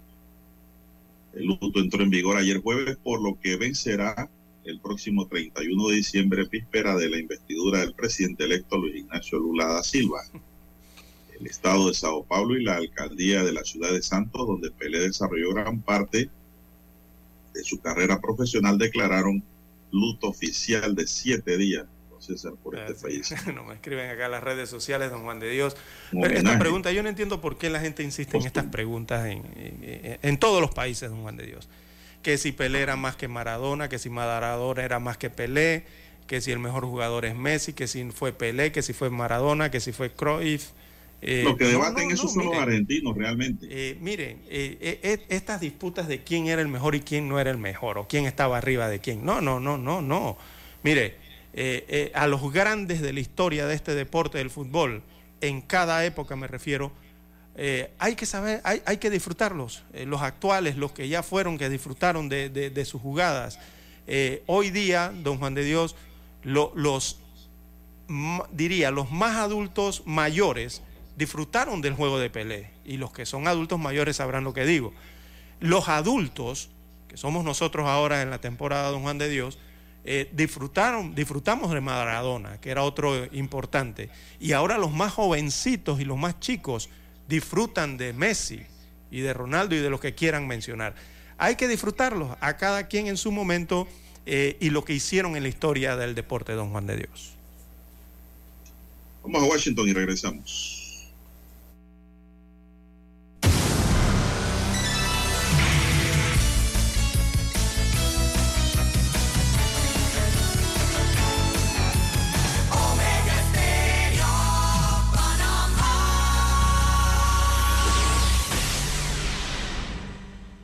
El satélite indica que es momento de nuestra conexión. Desde Washington, vía satélite.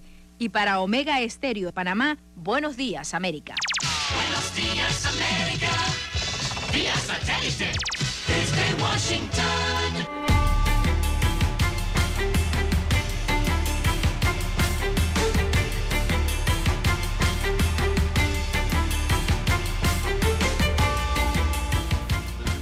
Leonardo Bonet. A orillas del Río Grande, algunos venezolanos se convierten en lancheros para subsistir económicamente y también para ayudar a otros migrantes a minimizar el riesgo de morir ahogados. Llegaron al paso como indocumentados y por eso prefieren no ser identificados. Pero hay otra razón para ello. También trabajan en una labor que no es legal. Nosotros estamos buscando el sustento ya pasando las personas a paisanos venezolanos, compañeros nicaragüenses, compañeros colombianos, cubanos y así es que no estamos buscando el dinero. Pese a las bajas temperaturas que afectan la zona fronteriza, los lancheros, sin otra muda de ropa, deciden continuar su labor que describen como su único medio para subsistir en medio de las críticas condiciones que enfrentan. Salomé Ramírez, Voz de América.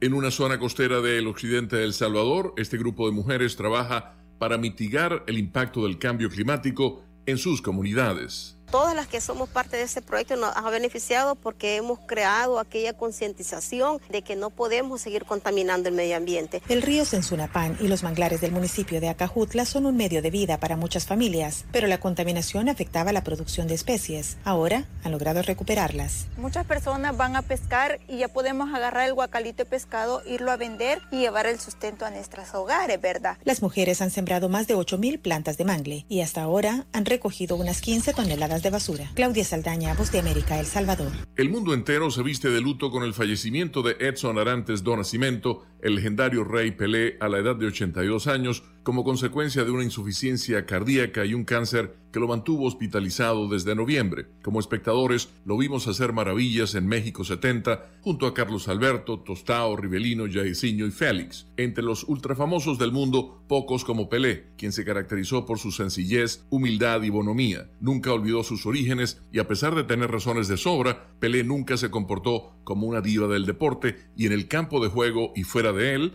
fue un caballero a toda prueba. Pasa su alma. Southwest Airlines batalla para recuperarse después de verse abrumada por una tormenta invernal que dejó varados a cientos de pilotos y asistentes de vuelo y sin capacidad de operar los vuelos. Otras aerolíneas ya están completamente recuperadas. Delta, American y United cancelaron entre todas aproximadamente 30 vuelos según el sitio de monitoreo FlightAware. En total, en esta temporada se formaron 16 ciclones tropicales en el Atlántico, de los cuales la mitad fueron huracanes. Los meteorólogos ya avisaban que esta iba a ser una temporada mucho más activa de lo habitual, y sí, lo ha sido en términos de la potencia de los huracanes. Por suerte, gracias a la tecnología, se pueden monitorear con varios días de antelación. Vemos cuando ocurre un terremoto, cuando ocurre una erupción volcánica que no hay aviso previo y sin embargo eh, los huracanes tenemos un pronóstico general de temporada que nos da una idea de lo que podemos esperar. Todo el Atlántico, desde la costa este de Estados Unidos, México, Centroamérica y el Caribe, están bajo amenaza durante seis meses, desde el 1 de junio hasta el 30 de noviembre. No hay que bajar la guardia. Pero eso es para el Atlántico entero, o sea, eso no quiere decir que una zona particular va a ser afectada. Sí, sabemos que... Eh, eh, en cada año hay, hay, huracanes y tormentas tropicales que afectan zonas eh, eh, de tierras, zonas costeras. Y muchos activistas medioambientales aluden al cambio climático como la principal causa del aumento de estos fenómenos atmosféricos. Por eso, piden a las autoridades actuar de inmediato, porque... Primero que todo, se entiende que el cambio climático es, es, algo que cualquier otro problema que ya estés enfrentando en tu sociedad, el cambio climático lo va a empeorar. Ian fue el huracán más devastador de la temporada con vientos superiores a las 155 millas por hora. Por poco no fue un huracán de máxima categoría, pero aún así dejó numerosos daños y un paisaje desolador. Muy fuerte, de verdad, eh, algo que no esperábamos vivirlo y gracias a Dios estamos con vida para poder contarle son algunos de los inmigrantes latinos que siguen trabajando en las tareas de reconstrucción de la zona de Fort Myers en la costa oeste de Florida, que quedó devastada tras el paso del huracán Ian por aquí hace casi tres meses, pero aún hay mucho trabajo por hacer. Desde Washington vía satélite y para Omega Estéreo de Panamá hemos presentado Buenos Días América. Buenos Días América vía satélite desde Washington. Omega Estéreo, cadena nacional. Que esta Navidad esté llena de amor y paz sobre tu vida. Que la magia de la Navidad sea tu mejor vestido, tu sonrisa el mejor regalo y tu felicidad mi mejor deseo. Que en esta Navidad y el Año Nuevo se desborde el amor y la salud en ti. Que los problemas, incertidumbres y la injusticia no sean tropiezos en tu vida. Pídele a Dios claridad y solución. Mensaje del licenciado Juan de Dios Hernández Sanjur, su abogado de confianza. A su entera disposición. 6614-1445.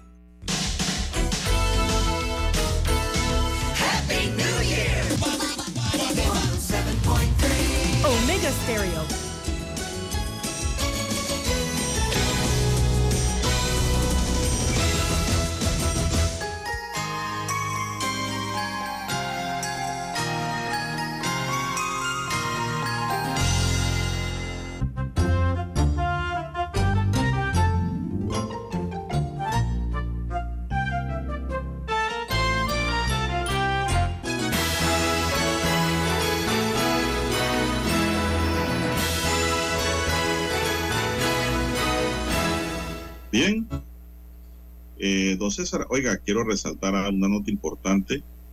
Ajá. Y es que la APADEA, don César, recientemente eligió a su primera presidenta mujer en 70 años. En 70 años de existencia de la Asociación Panameña de Aseguradores, eligieron a la licenciada Gina Herrero como presidenta de APADEA. Gina Herrero se ha dedicado a ella es abogada, se ha dedicado a la industria del seguro por muchos años. Es la primera mujer en 70 años que llega a este cargo, don César, eso es histórico para esa asociación. Sí, yo creo que ellos son del Y 57. pues lo más bonito, don César, es que nuestra, es nuestra oyente. Eh, dice que, bueno, ella se siente muy bien. Esto es un hito en la industria que hace años eh, empezó a recibir con manos abiertas a mujeres profesionales dedicadas a la industria. Pues, por primera vez, pues se elige una mujer en este importante cargo. Ella tiene más de 25 años de estar en la industria aseguradora. Por tradición, sus padres son aseguradores, el licenciado Herrero. Y pues, eh, don César, es un éxito para ella.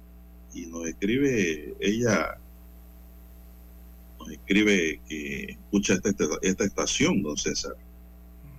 Y que también dice que el noticiero Omega ha sido parte, don César, de su desarrollo profesional. Gracias, gracias. Porque la mantenemos informada Gracias. de lo que pasa en Panamá y el mundo. Bueno, esto es recíproco porque ella también, don César, a veces nos escribe y nos da información importante eh, de lo que son las noticias del ámbito económico y de lo que es el tema de los seguros. Así que pues esta mesa, don César, felicita a la licenciada Gina Herrero por su elección como primera presidenta de la PADEA. Don César. Así es. Felicidades. Bien, Sí, don sí. Juan de Dios, las 7 Siete, nueve minutos. 7, 9 minutos. Oiga, eh, los- las trenzas no están prohibidas en Panamá. Yo no sé, pero es que no entiendo. Eso pregunta un oyente. Es que yo no entiendo por qué todavía insisten con esto. Mire, el Ministerio de Educación en años anteriores ya había señalado que las trenzas no se han prohibido para nada y para ningún lugar. Eh, eso no lo ha dicho el Ministerio de Educación, menos para las escuelas. Eh, yo recuerdo que lo único que sí eh, como que regularon o, o- o dijeron que no se podía utilizar era llevar pelucas. Eso sí no se puede. Eh, y mucho menos que sean de estas pelucas y estos coloretes, ¿no? De, de colores. Eh, pero las trenzas en sí, eso no está prohibido en ninguna escuela en Panamá, ni en Panamá, ni en ningún lugar. Eh, este tipo de Bueno. peinados afros no están prohibidos. Entonces, eh, yo no entiendo por qué todavía hay escuelas eh, o administrativos y todavía existen estas denuncias de eh, el problema cuando los estudiantes van con trenzas a las escuelas, ¿verdad? Eh, eso no está prohibido para los amigos oyentes que, que señalan que, que no deberían ir así. No, no, no, no, no, eso no lo ha prohibido nadie aquí en este país. Pueden Bueno, don peinarse César, de esta manera. pregunta, la pregunta aquí al WhatsApp me la hizo un santeño, el Fulo Batista, por allá a lo lado de las tablas, dice que sí, él podía mandar a su hija con las trenzas a la escuela. ¿Por qué Siguen no? las denuncias al respecto. Pero Claro, que se puede ir bueno, con el trenza. Ministerio de Educación es el que tiene que hablar sobre esta situación. Que yo sepa, eso no está prohibido. Para nada. Otro oyente dice, no, el Dolores José Dolores Mocote está en Parque Lefebre, no está en Río Abajo, sí, correcto. Ah, bueno, así corre, eh, para ver de qué lado de la calle. Pero allí mucha gente del corregimiento de Río Abajo va a estudiar allá. Entonces, a este colegio. Dice don Roberto Antonio Díaz. Sí, está del lado, sí, sí, sí, correcto, sí, está del lado, Sí, sí, yendo está hacia del lado este, la- está del lado derecho, sí, está en, en ahí. Parque Lefebre, sí. Está en colindancia. Sí, ahí Eh, nada más por la calle, Roberto por la vía Antonio España. ¿no? Díaz, Pucheta. Dice Roberto Antonio Díaz que él estudió en ese colegio, en José Dolores Moscote. Se hizo trenza, don Roberto. No, dice que él era el único blanquito del salón. y por eso lo querían mucho allí. Y él quería mucho también a las chicas afrodescendientes. Oiga, si aquí en Panamá incluso hay instaurado, don Juan de Dios, un día de las trenzas. Yo creo que ese día se celebra en, no sé si es en febrero o en marzo, por allí lo celebran, me parece, eh, lo conmemoran. Y está establecido aquí en Panamá. El movimiento eh, y las familias afroantillanas en Panamá lo han establecido. Eh, y eso surgió precisamente por esto que estamos hablando hoy día, de las denuncias eh, en los colegios de que no le permitían a, los padres de familia o no permitían a los alumnos a los hijos o hijas llevar este tipo de peinado o, o el cabello afro eh, allí en las aulas de clase, ¿no? Eh, pero bueno, eh, don Juan de Dios, eso no está prohibido. Así que a los amigos oyentes que preguntan por esto, el peinado de trenzas no está prohibido en las escuelas. Bueno, don César, son las 7:13 minutos. La Autoridad de Protección al Consumidor y Defensa de la Competencia informó que las multas por irregularidades contra la Ley 24-2002 sobre historial de crédito son las que encabezan el tablero de multas hasta la fecha. Van 286 multas en primera instancia por, iba a decir medio millón, pero vamos a ser precisos, 513.700 dólares, más de medio millón. Entre las actividades económicas más sancionadas se encuentran los bancos, que tienen 129 sanciones por 215.700 dólares, las financieras, 53 financieras con 108 mil dólares en multa, las cooperativas por 29, dice, por 66.700 dólares, agencias de cobro, 21 han sido multadas por 29 mil dólares, y la telefonía tiene 12 sanciones por 18 mil dólares, según la entidad. Un dato erróneo, inexacto, inequívoco, incompleto, atrasado, falso acerca de cualquier información de crédito o transacción económica, financiera, bancaria, comercial o industrial que se registre en el historial de crédito de un consumidor, le permite presentar queja para que sea rectificada o eliminada. Dice la, la Codeco. Bien. Son las 7:14 minutos. Bien, la fiscalización y la supervisión. Hay que estar constante en eso, don Juan de Dios. 7:14 minutos de la mañana en todo el territorio nacional. Hay que hacer la pausa y retornamos. Noticiero Omega Estéreo. Desde los estudios de Omega Estéreo, establecemos contacto vía satélite con la voz de América. Desde Washington, presentamos el reportaje internacional.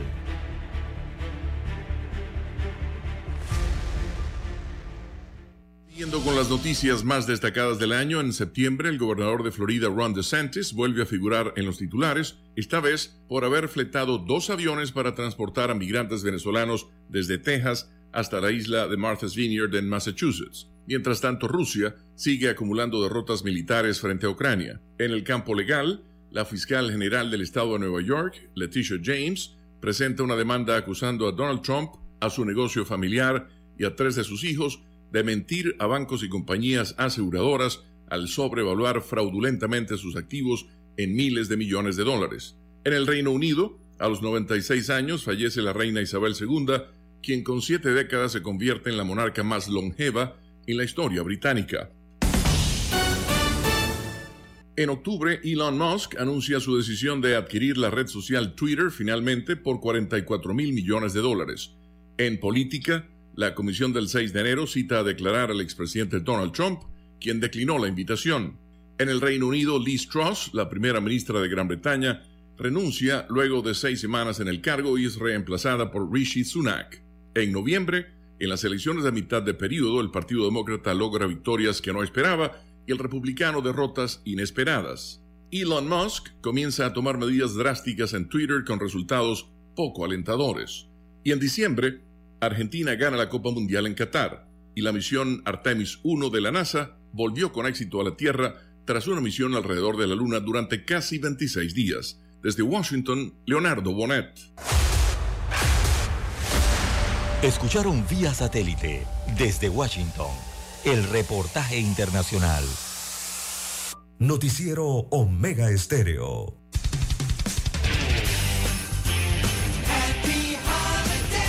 Omega Stereo.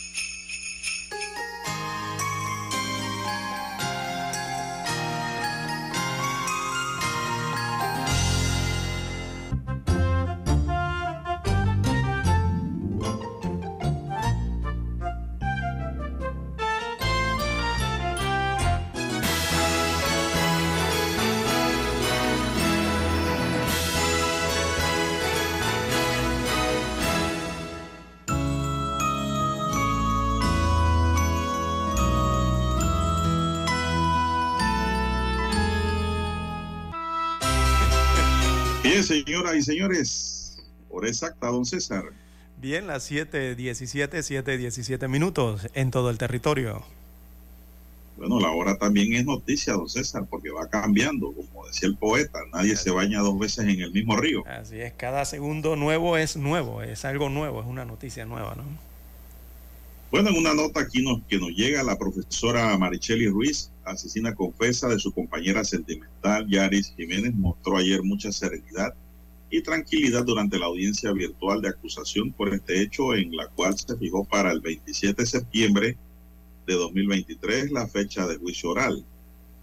Ruiz, quien lucía un suéter blanco y el cabello recogido, participó en la audiencia que se tenía programada iniciar a las 10 y 30. Esta audiencia comenzó a las 11 y 35 debido a que el Centro Femenino de Rehabilitación CFR, donde está recluida Maricheli, solo hay tres computadoras para que las detenidas puedan conectarse de manera virtual y las mismas se encontraban ocupadas en otros procesos. Maricheli se presentó ante el juez de garantía y dijo comprender perfectamente todo lo que se desarrollaba en la audiencia intermedia. Esto lo hacía ante la mirada atenta de dos hermanas y una prima de la víctima, quienes en cada momento no dejaban de observar la pantalla en la cual se reflejaban las imágenes de la persona que le había quitado la vida a un ser querido. Antes de iniciar con la audiencia donde se hizo formal acusación a Maricheli por el delito de homicidio doloso agravado, el juez Francisco Carpintero preguntó a las partes sobre si se había conversado sobre algún acuerdo de pena las partes confirmaron que sí se conversó sobre la posibilidad de llegar a acuerdo de pena, sin embargo fue rechazado por la defensa de Maricheli Ruiz. La fiscalía había ofrecido un acuerdo de pena de 25 años de prisión, pero la defensa dijo que estaba muy alto. Carpintero admitió a la Fiscalía de Homicidios un total de 17 pruebas testimoniales, 16 periciales, 11 documentales y una memoria UCB mientras que la defensa de Ruiz le admitió una prueba pericial, una testimonial y tres documentales, dentro de las cuales incluye un informe del centro médico donde se encuentra detenida la hoy imputada. Carpintero hizo la salvedad al abogado defensor de Marichelli, Javier Mitil, que si en tres días no presenta dicho informe médico no podrá ser llevado como prueba documental al juicio oral. El juez rechazó tres pruebas documentales de la defensa de Ruiz. Entre los testigos que fueron emitidos se encuentran, admitidos, perdón, se encuentran familiares de la víctima, quienes darán fe de la última vez que la vieron. Así que ya lo que sigue son detalles de la audiencia, don César, que pues eh, pueden verla en los diarios locales. Pero lo cierto es que se fija fecha de audiencia, don César, para el próximo año. ¿Verdad? Y de que la defensa no aceptó el acuerdo de pena de 25 años, entonces, que le ofreció la fiscalía. Bien, son las 7.21 minutos. Señoras y señores, 7.21 minutos. 7.21 Bueno, ¿qué más minutos de la mañana. Don Juan de Dios, hay que recordar un anuncio importante, eh, porque esto involucra a muchos ciudadanos eh, del país, tanto acudientes como estudiantes, eh, alumnos, ¿no? Eh, hay que recordar que a partir del 10 de enero, esa es la fecha, 10 de enero, el 10 de enero inicia el periodo de inscripción para participar del concurso general de becas de Elifaru. ¿Y por qué hacemos la acotación? Porque este concurso siempre iniciaba el primero de enero. Bueno, la fecha para este año 2023 ha sido trasladada al 10 de enero. Esa es la fecha en que inicia. Eh, este concurso de becas generales eh, de esta institución va dirigido a estudiantes de escuelas oficiales y particulares de primaria y secundaria con promedio de 4.5 en el boletín, ¿verdad? Y también a los universitarios de licenciatura, posgrado, maestría de universidades oficiales con índice de 2.0 en sus créditos universitarios. Así que el 10 de enero es el día en que arranca la inscripción que puede hacerse a través de, la página electrónica del IFARU, la web, a partir del 10 de enero, repito, y hasta el 20 de enero. Son esos 10 días que estará habilitada entonces la web para que los interesados con estos promedios puedan accesar entonces a estas becas eh, de concurso general, que son por nota, ¿no? 4.5 y 2.0 para las universidades. Así que desde el 10 de enero es la fecha de participación. Bien, en, entre octubre y noviembre del próximo año serán publicados los resultados oficiales de los censos nacionales, el decimosegundo de población y octavo de vivienda, década 2020, según Javier Muñoz, jefe del Departamento de Coordinación de Censos del Instituto Nacional de Estadística y Censo, INEC. Mientras que los resultados preliminares se conocerán en julio de 2023, recalcó el funcionario. Dijo que para la realización de estos censos, que harán del 8 de enero al 4 de marzo de 2023, contarán con más de 10.000 personas entre empadronadores, supervisores, personal de la Contraloría, personal de soporte técnico y procesamiento. También contarán con el apoyo de otras instituciones. Cabe resaltar que serán cinco capítulos el cuestionario de los censos nacionales con alrededor de 48 preguntas. Muñoz aclaró que de no haber miembros de la familia en la residencia a la hora del censo, el empadronador dejará una hoja de notificación para su contacto para concretar una cita posteriormente, don César. es decir, que el censo lo van a hacer. Sí, un censo que va a demorar y no, y, no, 56 y- días. y- y no va a haber esa esa retención, don César, que se hacían en otros censos. Que no Usted podía no salir podía de salir casa. de la casa hasta que no pasara el empadronador. Ahora no. Ahora las preguntas las pueden contestar alguien que sepa de la casa, ¿no? En ese sentido, por eso es que han extendido la fecha para poder realizarlo, don César, del 8 de enero al 4 de marzo de 2023. Son las 7.24 minutos. Esperemos que Ojalá esto se apegue a la realidad, ¿no? Salgan unos resultados más reales que virtuales. Sí, y toma mucha importancia ahora, don Juan de Dios, en época post-pandemia, ¿no? O sea, en un momento en que muchas cosas cambiaron en los países, sobre todo en Panamá, ¿no? Que se va a hacer este censo. Eh, Panamá no es lo mismo, o no, no, eh, que antes de la pandemia, que ahora después de la pandemia, de la COVID-19. Entonces, evidentemente estos censos eh, veo que van a enfatizar en las condiciones de vida eh, de los censados, ¿no? En este caso de cada panameño, de- del origen, cómo está el tema de los accesos, de, eh, la, la calidad de vida, ¿no?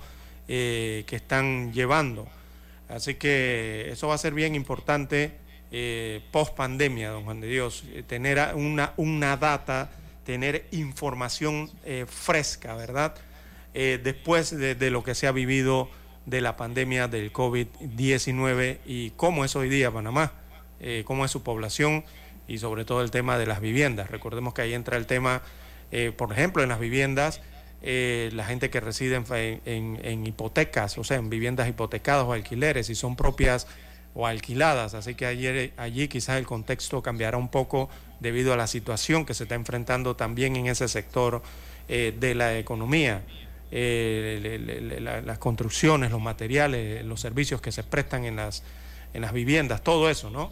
Así que va a ser bien interesante los resultados de ese censo nacional que va a demorar eh, casi dos meses, don Juan de Dios, 56 días. Bueno, así es. Se nos agotó el tiempo, dice don César. Aquí dice Dani. Ya no hay tiempo para más. Daniel Arauz nos acompañó en el tablero de controles. En la mesa informativa les acompañamos. César Lara.